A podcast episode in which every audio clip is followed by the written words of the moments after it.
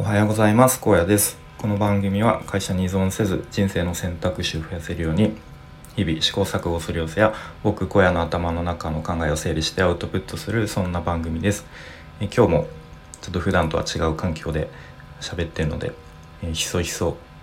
こしょこしょ話でやっていきたいと思います。え今日のテーマはえプロフィールからそんなことわかるん？という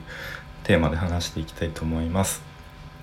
と先日リベシティのオフィスで出会った方で一人となんか他の人の得意探しが得意ですっていう方がいらっしゃいまして、うん、で、まあ、僕のリベシティのプロフィールをこうじっくりと読んでくれたんですけれども、まあ、その上で「あ荒野さんはきっとフリーランスの方が向いてそうですね」ということをこう一言目に言われましたで、まあ、当然それはどどういうところからそう思ったんですかと、うん、聞いたところ、まあ、なぜならそのプロフィールいっぱい書いてる中にその会社員についてのことがあんまり書かれて いないと。うん、でそれよりも、まあ、副業で頑張ってることとかあとは趣味のことが、うん、書かれてる。でなのでむしろそういう副業で頑張ってることとか趣味で好きなことをなんかもっともっと書いてあるといいかもしれないですねと。うん。まあ、例えばデザインウェブデザインに関してこうこういうこだわりがありますとかなんかこう大事にしていることとか、まあ例えばですね、まあ、あとは趣味に関してもその方がおっしゃるにはかなりこう セーブして抑えて書いてあるんだろうなということが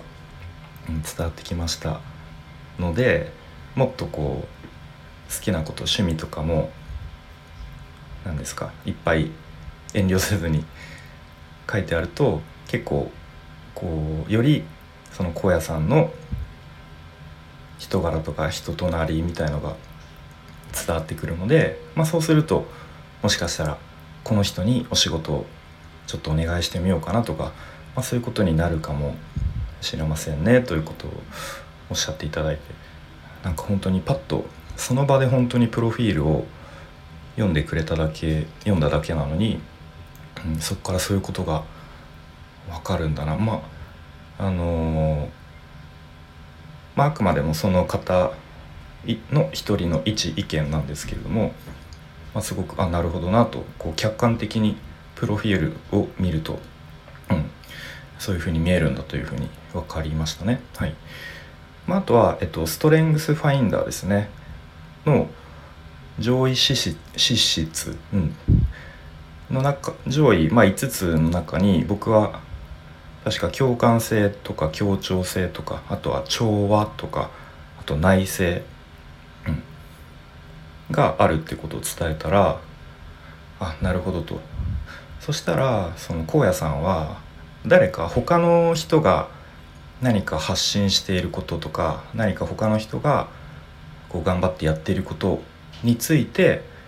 荒野さんがより多くの人に発信するっていうことでお手伝いできそうですよと。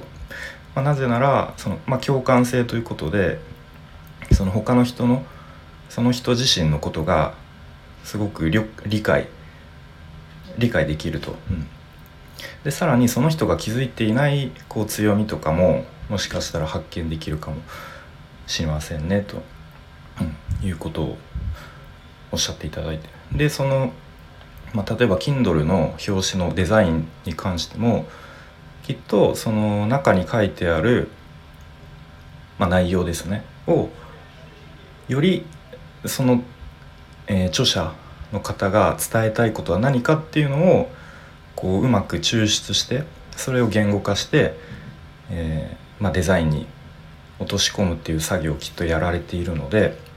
うん、きっとそういう他の人が何か発信したいっていうことをうまくより伝わりやすくより多くの人に発信するっていうことがもしかしたら荒野さんは得意かもしれないですねということをま、アドバイスを本当にあってほんと5分程度だったんですけどそんなアドバイスをいただいてなるほどありがとうございますと、うん、いうことで本当にリベーシティはいろんな人がいるなということを改めて思いましたね。はい、まあでもその最初の方に話したようにまあフリーランスが向いてそうと言われたからといって分かりましたじゃあ僕は明日からフリーランスになりますとはえっ、とならないので、まあ、引き続きですねまあ、ちょっと先日の配信とかでもちらっと話したかもしれないんですがちょっと最近は転職についての情報も集めたりとか、まあ、ちょっと実際に少しずつでもあの動いてみようと思っていますのでちょっと転職活動を少しずつ始めつつ、まあ、その副業ですねもちょっと並行してまあいろいろとあれやこれやってやってると、まあ、中途半端に